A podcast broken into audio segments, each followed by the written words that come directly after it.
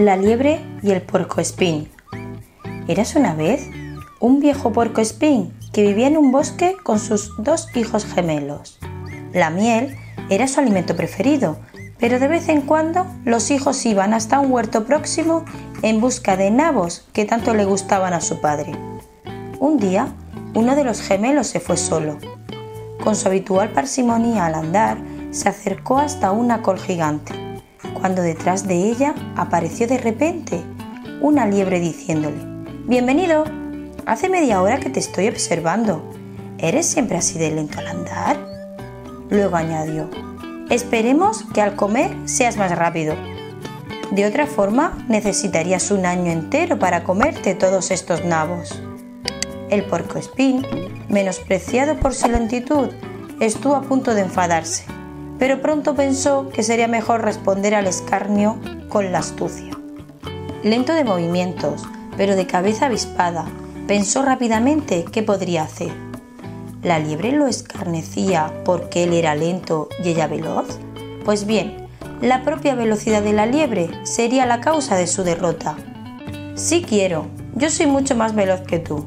Ja, ja, exclamó la liebre muerta de risa.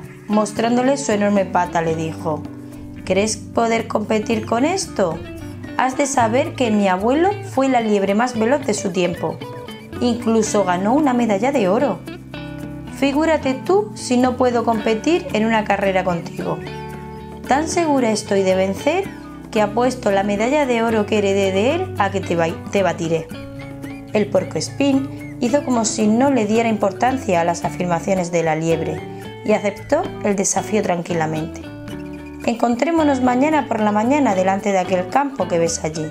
Saldremos juntos, cada uno siguiendo surcos paralelos y veremos quién llega primero, ¿de acuerdo? Te conviene quedarte aquí toda la noche. De otra forma, lento como eres, no tendrás tiempo de ir y volver antes de la salida, dijo la liebre. El espín había ideado un plan de vuelta a casa se lo contó a su hermano y por la mañana se dirigieron al campo de competición y le dio instrucciones. Poco después llegó la liebre, que dijo con insolencia, Me sacaré los pantalones y así correré más deprisa.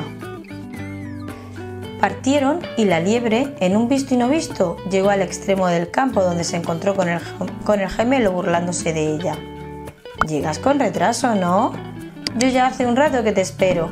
La liebre, a la cual la carrera no debería haberle dejado la boca tan seca, repuso con voz débil. Volvamos a probar. De acuerdo, dijo el porco espín. Partamos de nuevo. Nunca, nunca, incluso cuando debía escapar de los perros que querían darle caza, la liebre había corrido tan veloz. Mas al llegar al fondo del campo, encontró puntualmente esperándola al otro porco espín, que exclamó riendo. Siempre la última, ¿eh? Yo he llegado primero. Ir y volver, ir y volver. La liebre seguía porfiando por la victoria, pero cada vez estaba más cansada y era más lenta. Inexorablemente, a cada vuelta había un puerco espín esperándola en la meta para comunicarle su derrota. Has de saber, estimada liebre, que mi abuelo era el puerco espín más veloz de su tiempo. No ganaba medallas, pero sí miel, y después de la carrera se la comía. Yo, en cambio, quiero la medalla de oro que me habías prometido si ganaba, dijo uno de los gemelos. La liebre, extenuada, se desplomó. Su cabeza le daba vueltas y sus piernas se endurecieron de tal forma que parecían de madera. Esta carrera será mi fin. Me moriré aquí mismo, en este campo donde yo me creía la más veloz. ¡Qué vergüenza! ¡Qué humillación! Iracunda se arrastró hasta su casa para llevarle la medalla de oro al porco espín, a quien se la entregó con lágrimas en los ojos, diciéndole, Por suerte mi abuelo está muerto y no puede verme.